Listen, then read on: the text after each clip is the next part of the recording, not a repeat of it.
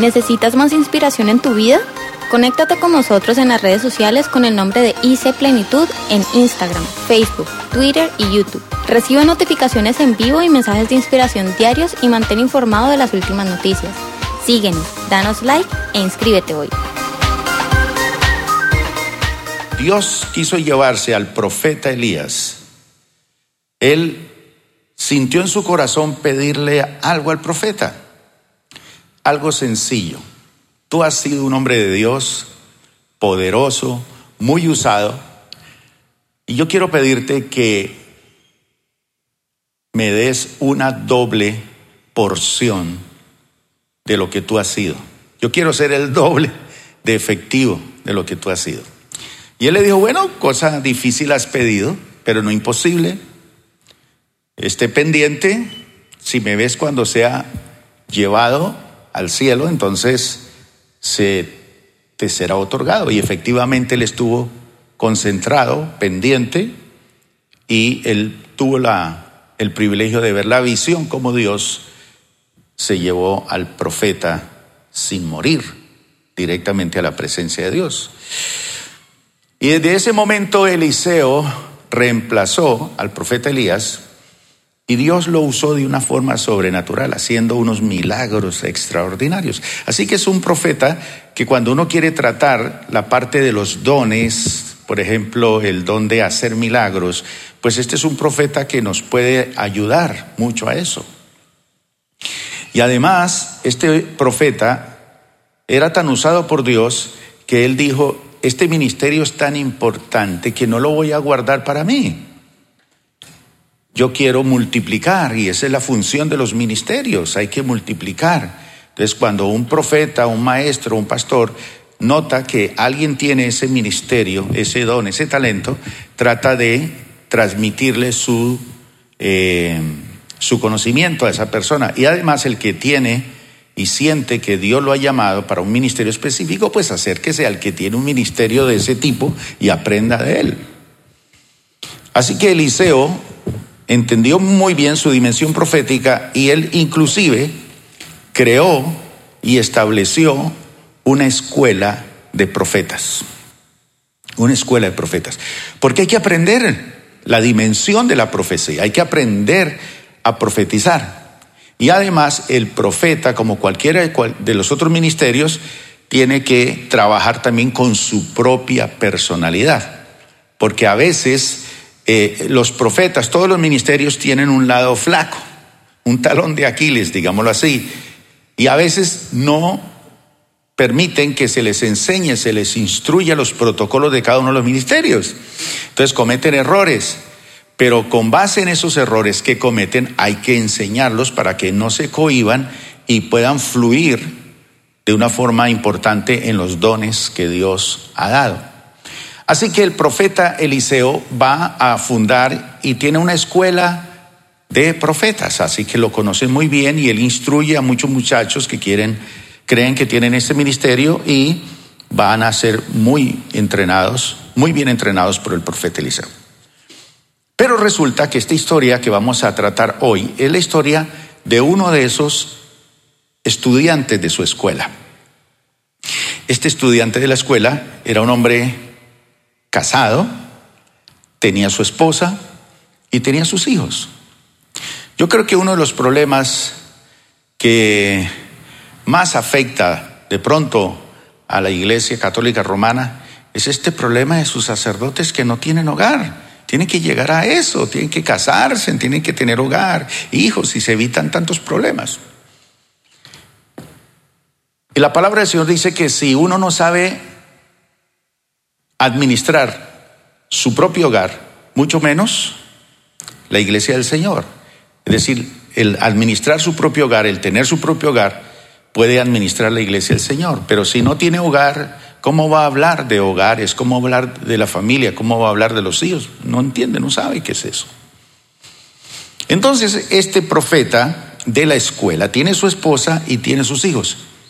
Pero por alguna razón que no especifica la palabra, pero yo quisiera saber cuántos de ustedes han tenido alguna vez en la vida una deuda. Levante la mano. Ahora, ¿quién de ustedes ha tenido una deuda impagable? Que mejor dicho, usted prefirió morirse para el sistema financiero y ya nadie le presta, ya no existe usted, porque ya está usted dateado allá en data crédito y ya, ya lo, lo mataron financieramente, ya usted no puede. Algunos aquí seguramente están así. Entonces, este profeta tiene deudas y las deudas no se adquieren de la noche a la mañana, se van acumulando poco a poco, poco a poco, poco a poco. Yo sé que a algunos de ustedes no les gusta que yo hable de esto, de las deudas, porque ustedes dicen, ah, ¿para qué habla de eso si me, me vuelve a revolcar todo lo que ha pasado en mi vida? Pero precisamente hoy vamos a hablar de algo que es milagroso, sobrenatural, y es cómo revertir todo ese desastre que por nuestro pecado, nuestra desobediencia, nuestra mala administración, hicimos que se dañara eso. Y cómo revertir ese fracaso nuevamente en una tranquilidad financiera y en una estabilidad financiera. Mejor dicho, cómo pasar de la bancarrota a la prosperidad. Cómo pasar de la deuda a tener en abundancia. ¿Cuántos quisiéramos pasar así? Muy pocos, vean, quieren seguir endeudados. Allá usted, allá usted. Pero la vida sin deudas es muy buena. ¿Quién, quién vive sin deudas? A ver, vean, hay como cuatro o cinco. Los demás están endeudados. No le deba nada a nadie, dice la palabra. Y resulta que este muchacho, este estudiante de esta universidad de profetas, se había ido endeudando poco a poco, poco a poco. Y de un momento a otro se murió. Se le acabaron los problemas a él. Pero las deudas se heredan si no están aseguradas. Entonces usted dice, ah, mi esposo si se muere me deja. Pues no, porque si los negocios de su esposo los hacía él solo y no oraba con usted y no planeaban juntos y no hacían las cosas juntos abiertamente, te puede dejar en la calle. Pero usted como ayuda idónea puede investigar y puede saber si realmente su esposo está asegurado en sus deudas o si no. En el caso del muchacho, muere él y las deudas las hereda su esposa. Entonces, la viuda, en el momento que su esposo se muere, pues se le viene el mundo encima, encima. Sí, si hoy se muriera alguien de su casa, usted dice, ¿yo qué hago? Pregunte qué hay que hacer porque se muere y usted no sabe qué hacer. Hay que hacer muchas diligencias para, para una cosa de esas. Uno no está preparado para eso, pero toca. Y ella queda viuda. Ya ese estado de viuda es una cosa seria. Y más seria es cuando le llegan los acreedores a tocar a la puerta.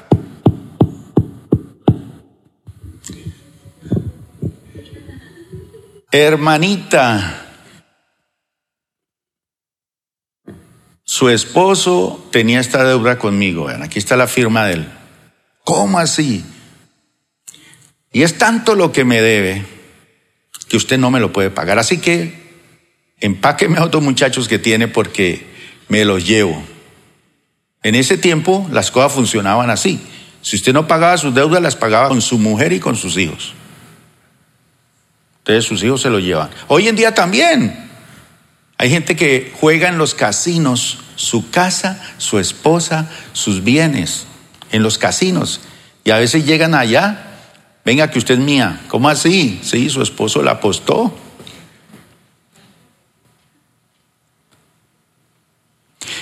Más o menos esa es la experiencia que tiene este joven profeta. Como usted no me puede pagar esto, señora, vengo por sus hijos. Ahora, no venía de primerazo a, pedirle los dos hijos, seguramente venía cobrándole hace mucho tiempo. Yo no sé cuántos de los que están aquí tienen la experiencia de tener un gota a gota visitándolo. ¿Alguien aquí? Si eso pasa con usted, tiene que reprender al enemigo. Pero eso es terrible, eso es terrible. Pues esta señora tenía un gota a gota cobrándole. Entonces, ¿qué hacía ella? Como no podía pagar la deuda, por lo menos les daba contentillo. Entonces, cuando uno tiene deudas, ¿qué tiene que empezar a hacer? A ver un experto que diga qué tiene que hacer. Empezar a, a vender lo que tiene. ¿Sí? Entonces empieza vendiendo el carro y no alcanza. Vende el apartamento, no alcanza. Vende el televisor, sigue con las deudas. Y va vendiendo y va vendiendo y va vendiendo y va vendiendo hasta los zapatos. Hasta que llega un momento en que usted dice, no hay más, y la deuda viva. ¿Cómo quedan esas deudas vivas? A través de todo ese proceso de intereses. Los intereses se lo van comiendo poco a poco, poco a poco, poco a poco. Menos mal que usted no sabe de eso. Pero usted está tranquilo esta mañana. Pero esta mujer ve ese problema tan serio que ya la única manera en que el acreedor sabe que puede rescatar en algo su dinero es con los hijos de ella. ¿Por qué? Porque a partir de ese momento pasan a ser sus esclavos. Entonces esa deuda se va a pagar a largo plazo. ¿Cómo? Esos muchachos van a trabajar como esclavos. No les va a pagar nada. Entonces ellos van a trabajar, van a pagar con su trabajo, su vida. Y cuando ellos se casen, la esposa de ese muchacho es propiedad del dueño. Así funcionaba la esclavitud. Y los hijos que tuviera ese muchacho pasaban a ser propiedad del, del dueño. Así que ya él garantizaba con sus hijos y los hijos de sus hijos y no sé cuántas generaciones tener recuperado su capital. Pero la plata no se pierde. Los bancos dicen así, la plata no se pierde. Ellos saben cómo asegurarlo aún. Y este ejemplo de esta historia es más o menos lo que el Señor quiere mostrarnos hoy en día con respecto a situaciones muy difíciles, pero también Él ha puesto una unción de multiplicación sobre nuestra vida, a pesar de nuestro desorden, de nuestra irresponsabilidad, de que no hemos sabido manejar nuestra economía, pero el Señor ha puesto, y si no la ha puesto, la va a poner en esta mañana en nosotros para salir de la bancarrota, salir de esos estados de bloqueo financiero hacia la bendición. Y el Señor a través de esta historia nos va a mostrar muchos secretos y seguramente usted va a seguir leyendo y le va a mostrar muchos más secretos. Pero yo por lo menos eh, me quise centrar en tres de esos secretos. ¿Cuántos los quieren saber? Son bien difíciles, son bien complicados. ¿Por qué? Porque yo reconozco que usted y yo somos tercos y difíciles. Nos gustan las cosas más complicadas que las cosas sencillas que nos enseña la palabra de Dios. Pero vamos a pensar cómo salir de la bancarrota a la prosperidad, cómo recibir esa unción o cómo se, se recibe esa unción de, de, de multiplicación, de, de prosperidad, de avance. Dice así, Segunda de Reyes capítulo 4, versículo 1 al 7. Dice que la viuda de un miembro de la comunidad de los profetas, por allá de la iglesia plenitud, le suplicó a Eliseo, le suplicó. ¿Qué le suplica? Mi esposo, su servidor, ahí le echó su vainazo, ¿no? Ha muerto. Ese es el lenguaje que Alberto no entiende y que necesita entender de las mujeres. Su servidor ha muerto. Y usted sabe segundo indirectazo, que él era qué? Era fiel. Todo lo obliga a usted a hacer algo. Ahora resulta que el hombre con quien estamos endeudados ha venido para llevarse mis dos hijos como esclavo. ¿Y qué puedo hacer por ti? le preguntó Eliseo. Dime, ¿qué tienes en casa? Y la mujer mira para todos lados y ya, pues, tocó vender todo, mire, la batería, la guitarra, todo, ya no hay nada. Su servidora, díganlo todos al tiempo. Si eso es como cuando le piden plata a uno en la calle. ¿Qué dice usted? Dígalo. No tengo nada. ¿Quién ha oído ese vocabulario? Repitámoslo, todos al tiempo. Su servidora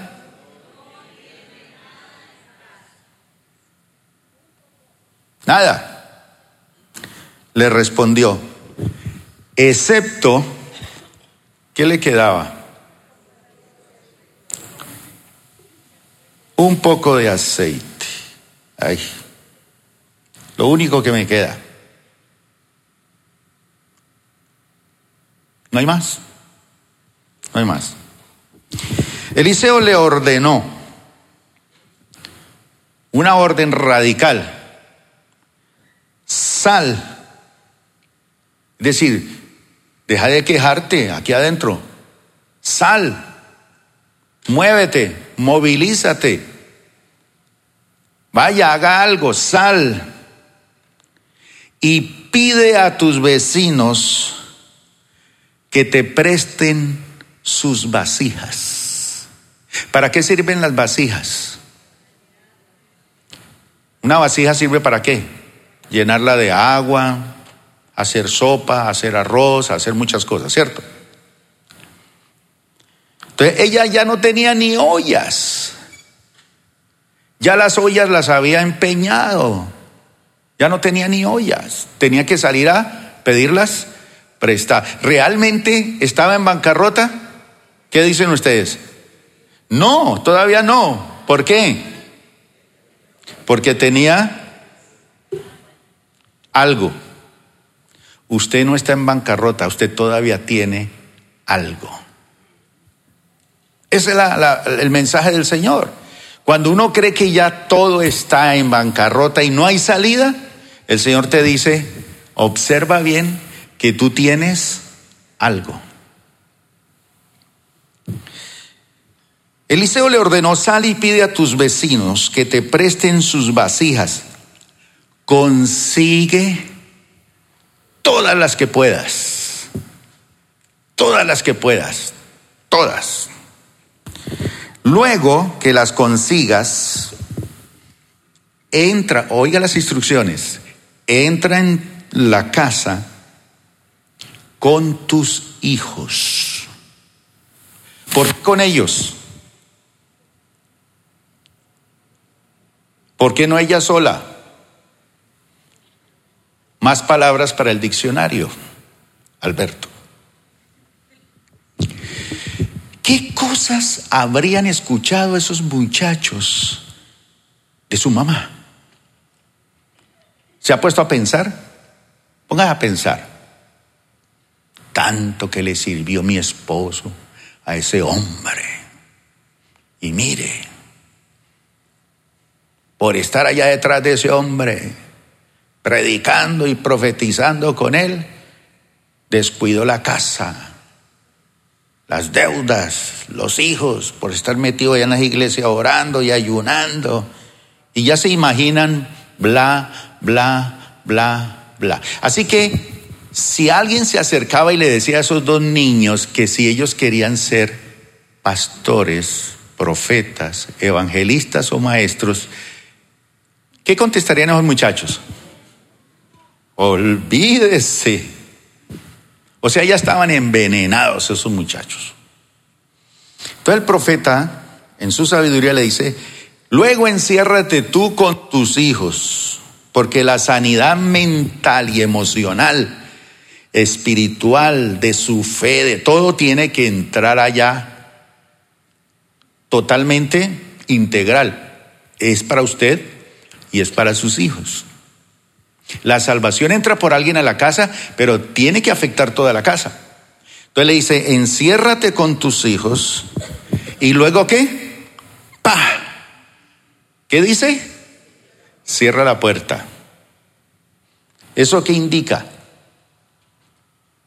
Cuando uno se encierra con su familia, puerta cerrada. ¿Qué es eso? Intimidad. Entonces, se, se, va a encerrar usted con sus hijos, mande sus hijos a recoger vasijas, vaya uno, regrese y sale el otro, regrese, pero aquí, en el cuarto cerrado, en el cuarto secreto, los tres van a ver cómo Dios nos, nos saca de la bancarrota a la prosperidad. Primero derrumbando todas esas estructuras mentales y todo ese vocabulario negativo de queja, de lamento, y empezar a ver con sus propios ojos cómo de una simple vasija se van a solucionar todos los problemas, con lo poquito que tiene. Y sigue diciendo la palabra así. Luego entra en la casa con tus hijos y cierra la puerta echa aceite en todas las vasijas que le han prestado y van consiguiendo. Y a medida que las llenes, ponlas aparte. Ya se llenó, póngala aparte. Ya se llenó, póngala aparte. Entonces, los muchachos contando, una, dos, tres, cuatro, diez, veinte, treinta, cuarenta, cincuenta, cincuenta, bueno, matemáticas, cálculo. ¿eh? Y a medida que las llenes, ponlas aparte enseguida, enseguida que recibe la orden de Eliseo, las instrucciones, dice que la mujer dejó a Eliseo y se fue a hacer lo que el profeta le dijo. Que el problema que muchos reciben el mensaje, pero no no lo ponen en práctica, no salen, no obedecen. Ella enseguida dejó a Eliseo y se fue. Porque Eliseo solamente es el portavoz, es el profeta, es el que transmite la palabra, pero no es el que hace la obra. ¿En dónde está el secreto para salir de la crisis a la abundancia, de la miseria a la prosperidad? ¿De dónde? ¿Va a caer de alguna parte? No, ¿dónde está? Está en nuestra propia actitud y nuestra confianza en el Señor y de obedecer. Pero a veces se quedan pegados ahí al profeta a ver si es que él va a hacer todo. No, ella dejó a Eliseo y se fue a poner en acción todo lo que le dijo el profeta. Luego se encerró con sus hijos y empezó a llenar las vasijas que ellos le pasaban. Entonces el muchacho llegaba y le traía la vasija y ella cogía aceite y volvía y ponía el frasco. En entonces no habían esos vasitos así como de cristal, eran de barro, ¿no? Yo no sé si esa señora miraba para adentro y esto qué pasa, o prefería dejarlo así. Yo prefería dejarlo así córrela. Y, no, no se acababa el aceite. Físicamente, según las leyes de la física, esto tiene que acabarse a medida que uno se la va tomando. O uno la puede pasar al otro lado, pero no puede aparecer nada. Ahí no puede aparecer nada. Después de que se pasó y se acabó, se acabó. Son las leyes físicas. Se acabó, no hay nada. Entonces se encerró con sus hijos y empezó a llenar las vasijas que ellos le pasaban. Y cuando ya todas estuvieron llenas, ella le pidió a uno de sus hijos que le pasara otra más. Ella estaba en lo suyo, ¿no? Páseme otra, otra, otra. ¿Y qué le respondió el muchacho? Respondamos todos al tiempo. Pero dígalo duro que lo oiga el sordo de su vecino. ¿Han oído esa palabra por ahí en alguna ocasión? En la casa, ya no hay. Y cuando dijeron ya no hay, no hay vasijas, dice la palabra que en ese momento, ¿qué pasó? Se acabó el aceite. ¿Cuándo se acabó el aceite?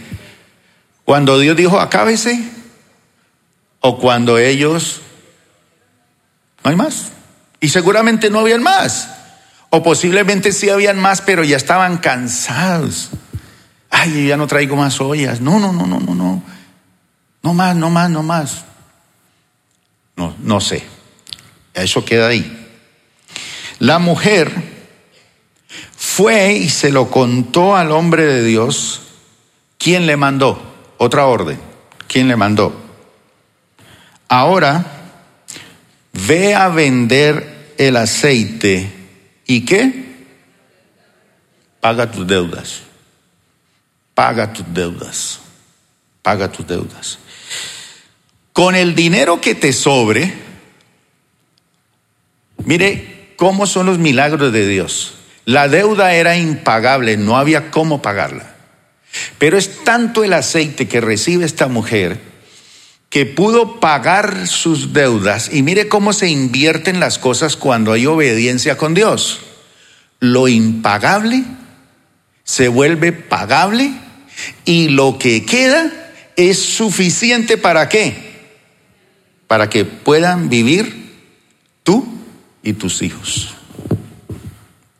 Es decir, que toda una vida en la cual los muchachos iban a vivir como esclavos de otro,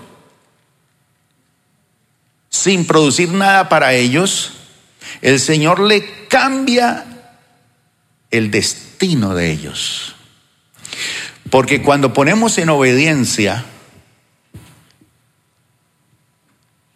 la orden de Dios, y cuando empezamos a obedecer las coordenadas que Él dice, porque a veces nosotros no entendemos las coordenadas del Señor. Nos dice, haga esto, pero, pero, pero. Pero cuando obedecemos nuestras coordenadas, no las coordenadas nuestras, sino las que Dios nos da, empieza Dios a cambiar nuestro destino. Y Dios es experto en cambiar el destino de la vida de dos muchachos que iban a vivir toda la vida destinados para ser esclavos de otro, endeudados, emproblemados, y ahora van a poder vivir la mujer, la mamá y ellos también. ¿Cómo cambia Dios nuestro destino? La gente piensa que creer en el Evangelio y obedecer la palabra de Dios, eso es una cuestión religiosa. Por... No, es que Dios te ha llamado para un destino pleno.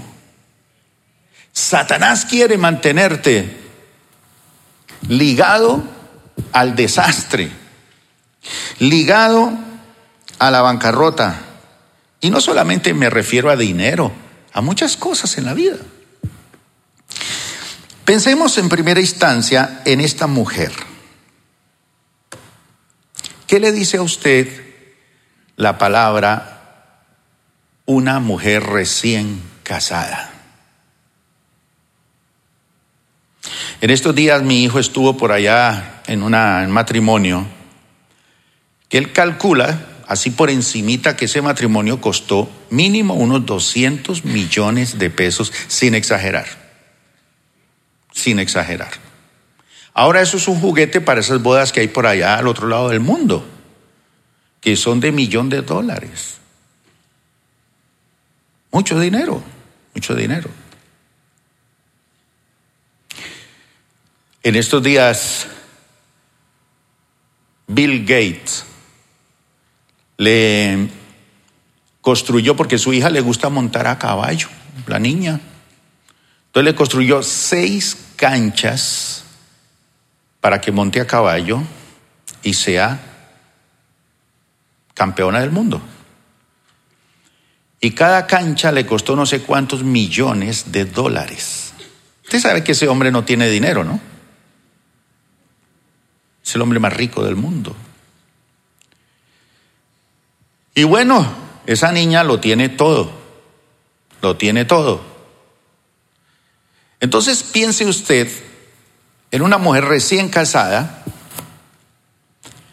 pensando en su futuro, luego tiene sus hijos, pensando en su hogar, pensando en tantas cosas. Yo no sé por qué se acaban todos los hogares y esto es bueno. Aquí no hay problemas. Pero de un momento a otro se le cambia todo su presente y su futuro para esa mujer. Pero esta mujer no es una mujer cualquiera, es la esposa de un hombre de Dios.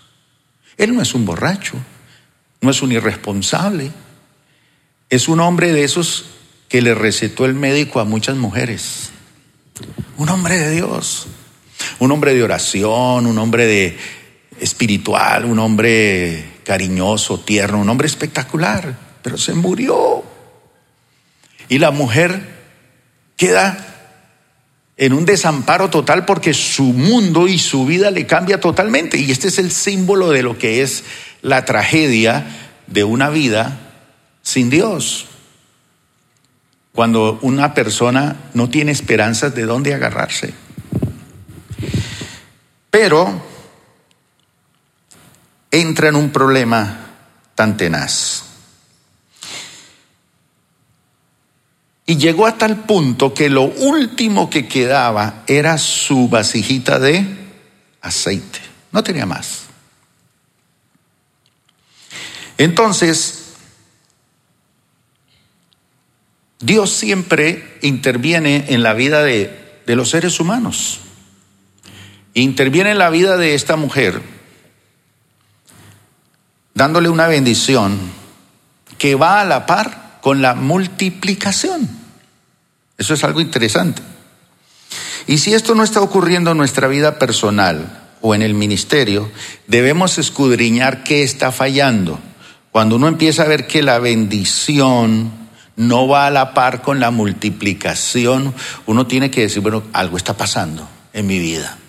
Trabajo y no hay multiplicación. No veo la bendición, algo está pasando. Siente usted como que está viudo. Entonces, cuando el Señor interviene en la vida de uno, no solamente va a bendecirle, sino que va a producir cantidad, va a multiplicar. Y empieza a ver usted, cuando hay unción de parte de Dios, lo que tiene vida y salud empieza a crecer y a multiplicarse. Cuando usted está saludablemente con Dios, empieza a ver usted la bendición entonces Dios hace el milagro, pero siempre le pide a uno que ponga algo. En este caso, ella que tenía que poner su vasijita de aceite, pero esa vasija de aceite estaba conectada a un mundo espiritual que la Biblia lo determina como fe.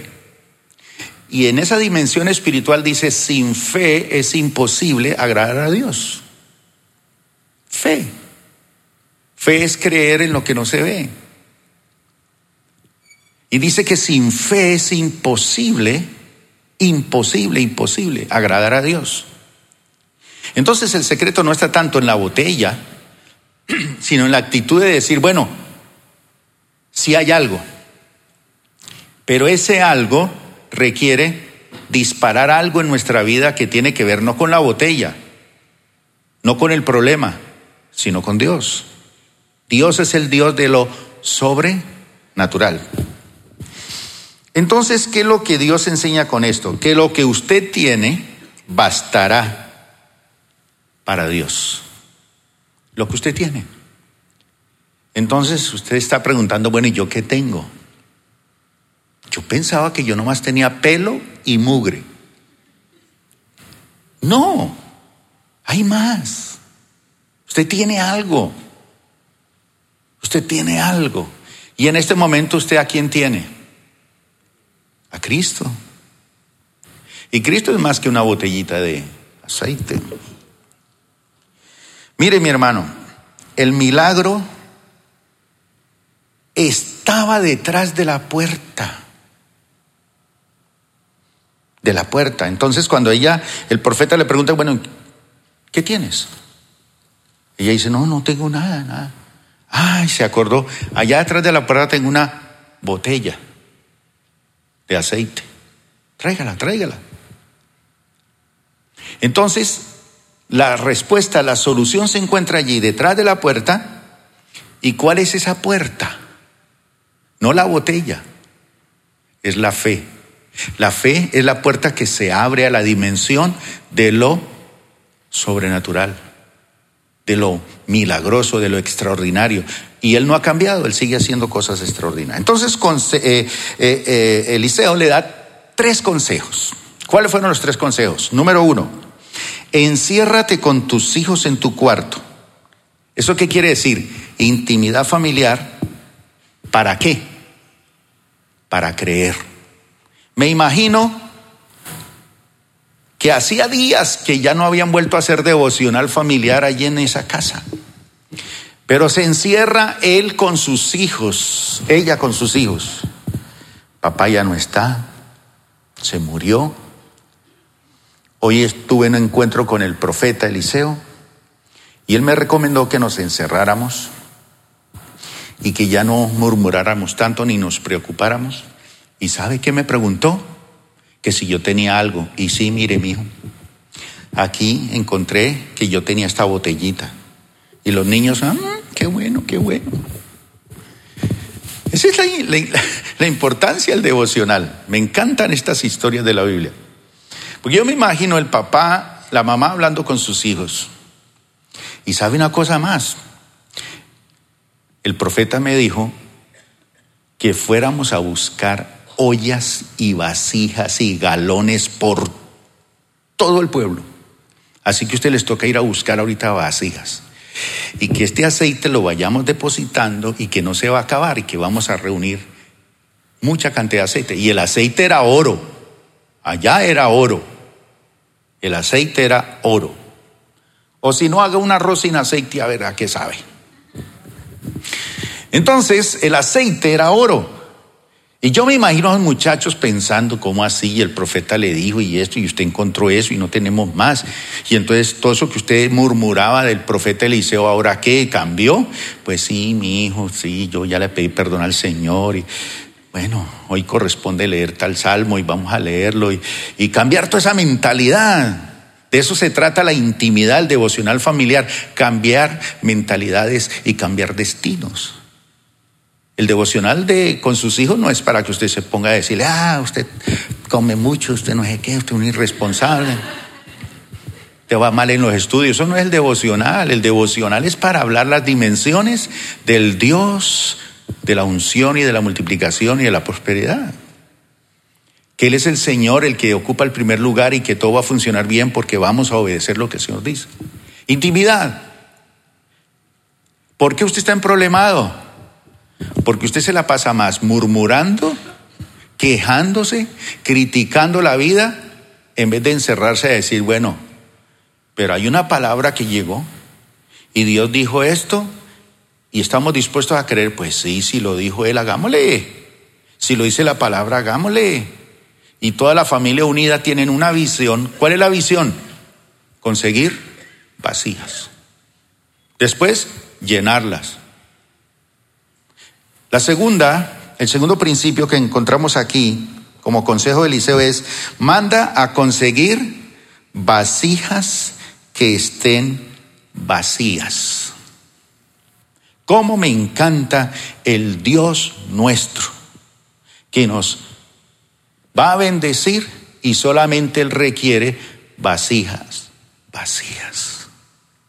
Él trabaja en ollas vacías. Cuando esas ollas están llenas de requeñeques y cosas, ¿no?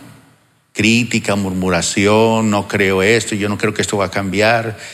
Dios no trabaja con eso. Entonces, todas las vasijas peladas ahí. No hay nada. Ese es el Dios de la unción de la multiplicación. Él quiere vasijas vacías. Porque Él dijo, mía es la tierra y su plenitud. Si yo llegara a tener hambre, dice Dios, yo no te lo pediría a ti. ¿Qué tal que Dios pidiéndonos? Es que tengo hambre, ¿sí? A veces yo estoy ahí en la panadería y James se me acerca por detrás.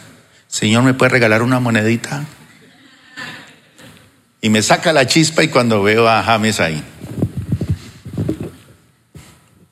Pero Dios es así. Si yo tuviera hambre, yo no te lo pediría a ti. Así que si usted da sus diezmos y sus ofrendas, porque pobrecito Dios, no. Él está probando usted hasta qué punto cree y va a depender en la provisión de Dios. Por eso es que Él pone los diezmos y las ofrendas. No porque Él necesite. No, Él lo pone porque Él quiere probar nuestra confianza en Él. Consigue vasijas, pero consíguelas. Y cuando uno le dicen consiga algo, ¿qué le toca hacer? ¿Qué significa eso? trabajar. En estos días publiqué algo en, algo en Facebook, ¿no? He recibido una palabra profética para tu prosperidad. Trabaja. Porque a veces las palabras proféticas de ahora es el Señor te va a dar tal y tal y tal y tal y sale feliz la persona. Pero le dicen la mitad. La palabra del Señor dice el que no trabaja que no coma. Que no coma. Y el Señor bendice. Entonces el segundo principio, el primer principio es, enciérrate, intimidad familiar para creer.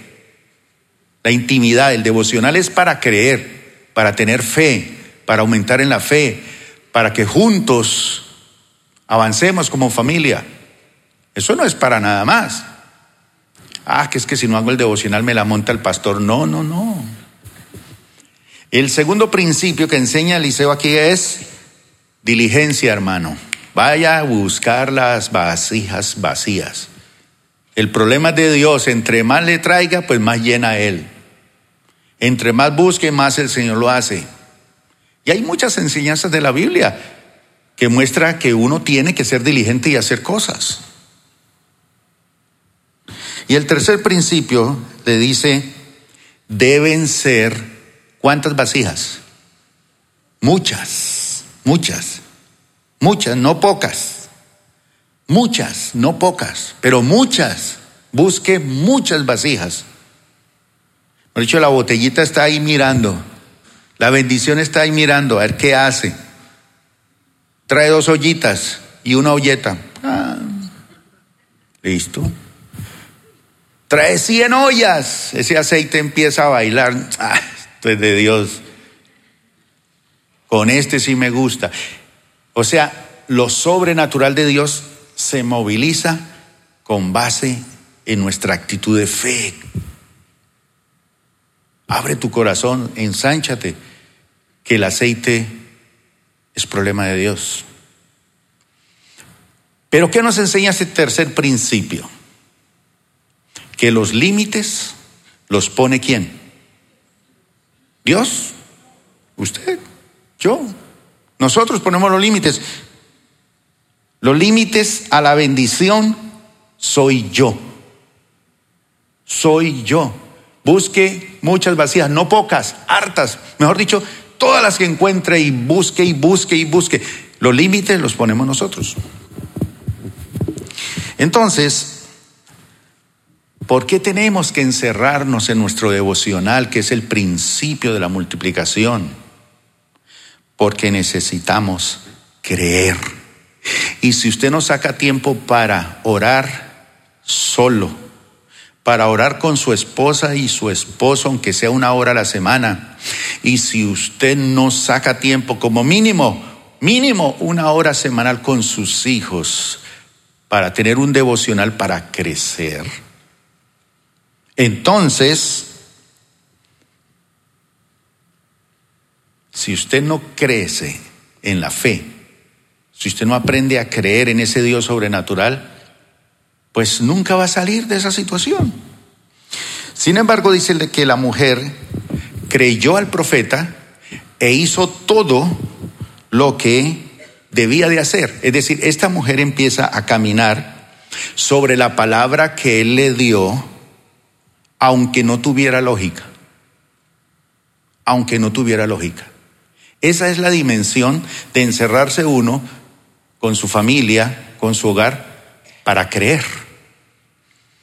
Y creer aunque las cosas no tengan lógica. Entonces hay voces que le dicen, ah, sí, enciérrese, pídale ya ver, salga, muévase, vaya, busque. No, señor, si usted no se mete con Dios primero, su pan que va a comer todos los días es pan de dolores. En vano trabajan los edificadores si el Señor no edifica la casa. Entonces con Dios lo sobrenatural es así. Entonces ella camina sobre la palabra que Él le da, aunque esa palabra no tenía lógica. Y hoy en día que hablamos de la lógica, en estos tiempos que estamos viviendo, por eso la palabra del Señor dice que cuando Jesús venga hallará fe en la tierra, ya la gente no cree. Lo sobrenatural no es el libro, no, eso es historia, eso no tiene nada para vigente. Así que cuando usted y yo hemos recibido una palabra profética, como en este caso esta mujer, que es una palabra de dirección, hay diferentes tipos de, de palabra profética, en este caso es una palabra de dirección y de destino. Y siempre esas dos connotaciones son importantes para la palabra profética. Es una palabra de dirección y de destino, es decir, me dirige para conseguir el destino que Dios tiene para mi vida. Así que es importante aquí que leamos esa palabra, que es la Biblia, las Sagradas Escrituras, que la escuchemos, que la proclamemos, que la reproduzcamos, porque la palabra misma tiene poder para desatar nuestro destino, porque la palabra es Jesús. Por allá, hacia el sur de nuestro continente, hay una virgen que de pronto usted puede ser devoto de ella, pero me gusta el, nombre de ella. Se llama Desatanudos.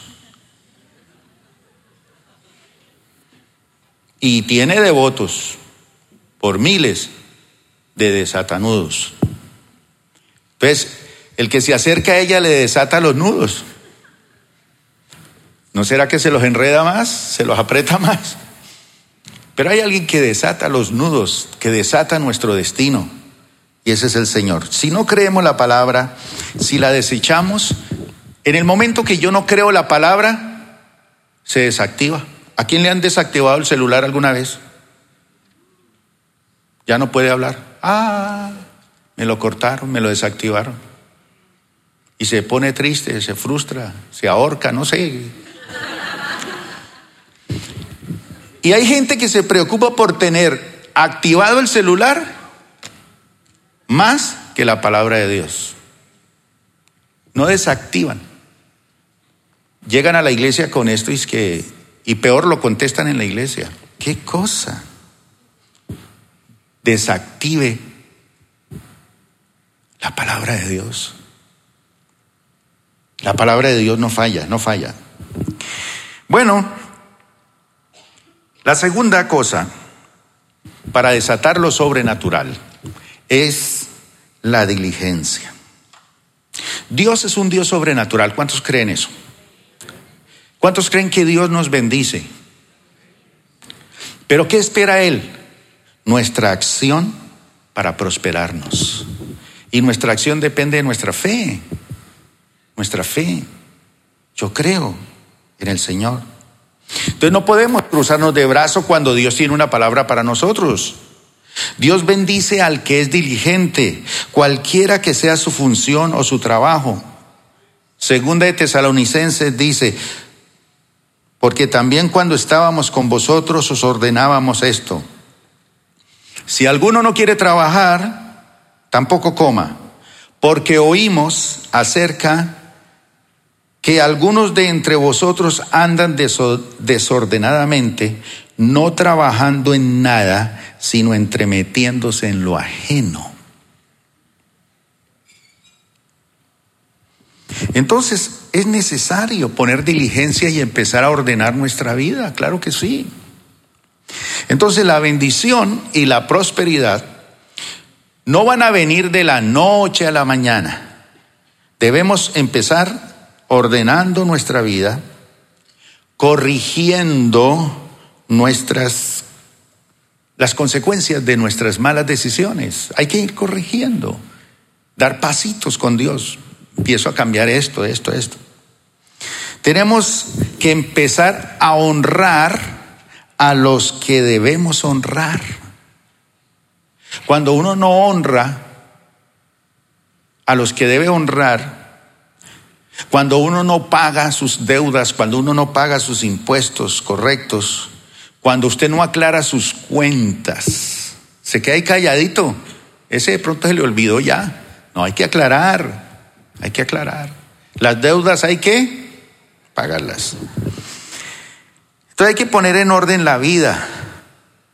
Todo lo que tiene que ver en el nivel económico hay que ponerlo en orden. Todo lo que esté a nuestro alcance y no adquirir deudas que están drenando, drenando, drenando nuestras finanzas. Deudas, hermano, que usted sabe que no debe meterse allí. Entonces, en casa, por ejemplo, nuestra autoridad, ¿quiénes son? Nuestros padres. Los hijos, sin importar la edad, deben someterse a las normas establecidas por los padres mientras estén viviendo bajo su techo. Los padres son los que deben de poner los parámetros a seguir y a los hijos les corresponde obedecer esos parámetros y orar juntos por eso. Entonces, el primer proyecto familiar, antes de cualquier otra cosa que usted tenga de proyectos, sea de negocio, el primer proyecto familiar es levantarle un altar al Señor de oración privada con Él. ¿Para qué se va a meter a, montar un negocio si usted no levanta primero un altar al Señor con sus hijos? Y eso no significa que usted tiene que hacer un culto religioso. No, no, eso no es un devocional, sino que tiene que ver con tener a Jesús como el número uno, como el centro de sus vidas, aún en medio de la conversación, la comunicación, es tener al Señor allí. La mejor manera de levantar un altar es en base al amor mutuo entre la familia. Antes de levantar cualquier cosa, levante su altar familiar. Eso es bien importante. Bueno, Dice el Salmo 81, verso 15 y 16 así, se lo voy a leer porque no lo tengo para proyectarlo, a no ser que lo consigan ellos, pero dice aquí, los que odian al Señor, levante la mano los que odian al Señor. Hay algunos dormidos aquí, yo, amén.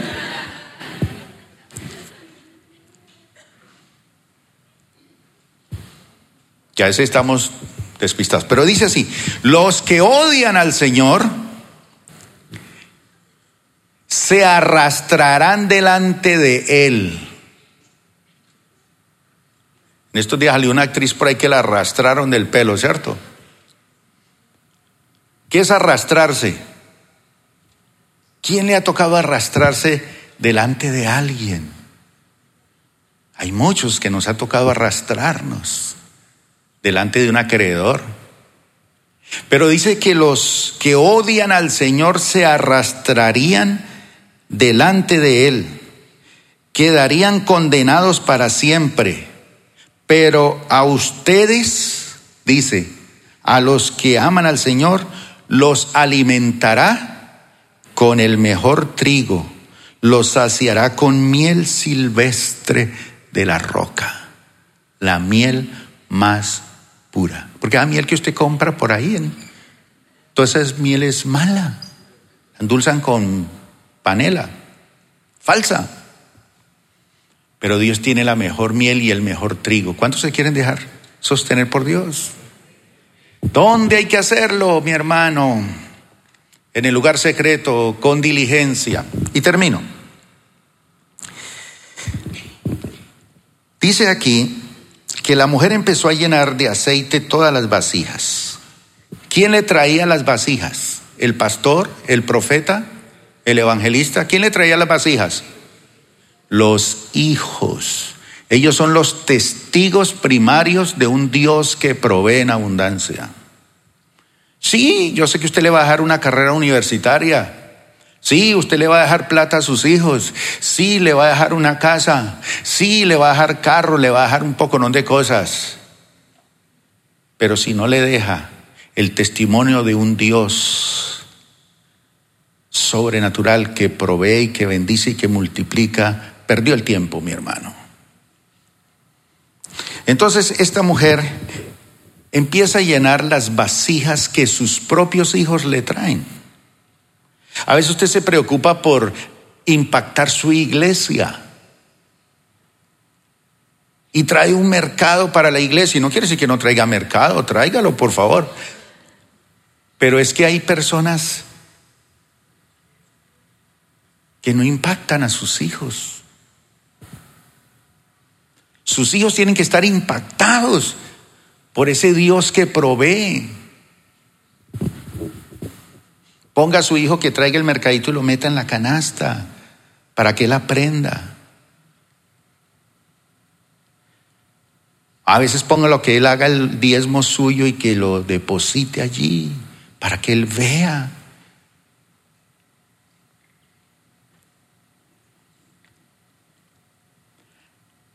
Pero la mayoría de ustedes sus hijos cuando van para la escuela, ya para la, la clase, usted le da dos monedas. Y la mayoría de sus hijos son así porque usted los enseñó así. Y le dice, este es para la ofrenda y este es para que se compre ahí algo en la cafetería. Y se le cae la moneda, una de las dos monedas al niño y se le va a la alcantarilla.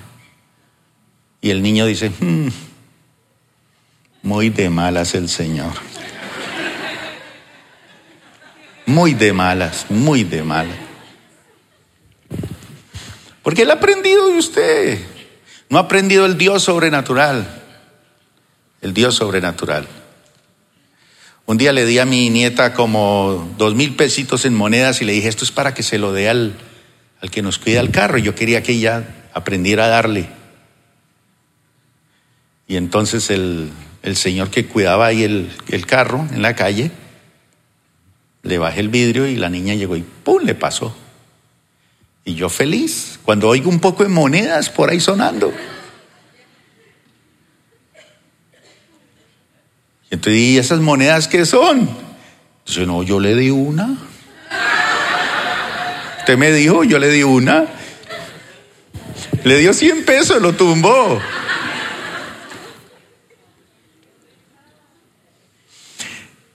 Y fíjese, mi hermano, que la multiplicación depende de muchos factores. Muchos factores. ¿Dios estaba presente en el asunto? Sí. ¿La botella estaba presente en el asunto? Sí. ¿El aceite? Sí. ¿Los hijos? Sí. ¿El profeta? Sí. ¿La palabra? Sí. Todo estaba allí. Pero dependía de una cosa también importante, la diligencia del muchacho la diligencia del muchacho. Vaya, y él iba y traía. El aceite no se terminaba. Luego el hijo tuvo que vender el aceite. La mujer tuvo que vender el aceite. ¿Cuándo se acabó todo? Cuando se acabaron las vasijas. Dios siempre hace cosas extraordinarias. Yo sé que hay personas que en la vida han hecho votos de pobreza. Eso hay que renunciar a eso. Algunos conscientemente y otros sin saberlo.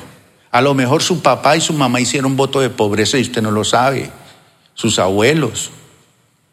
¿Cómo hicieron los votos de pobreza? Se paraban frente a una vitrina y el niño se paraba ahí con la mamá. Y, el niño decía, ay, me gusta ese carrito. Y la mamá que decía, ¿cómo decía ella? No hay no hay. Ya hizo un voto de pobreza. Ahora no quiere decir que todo lo que hay en las vitrinas es para uno. No. Pero, pero hermano, crea que Dios lo saca adelante. Ore. Entre en el lugar secreto. Allí el Señor le va a mostrar cómo. Póngale diligencia a la palabra de Dios. Póngale fe a lo que Dios dice.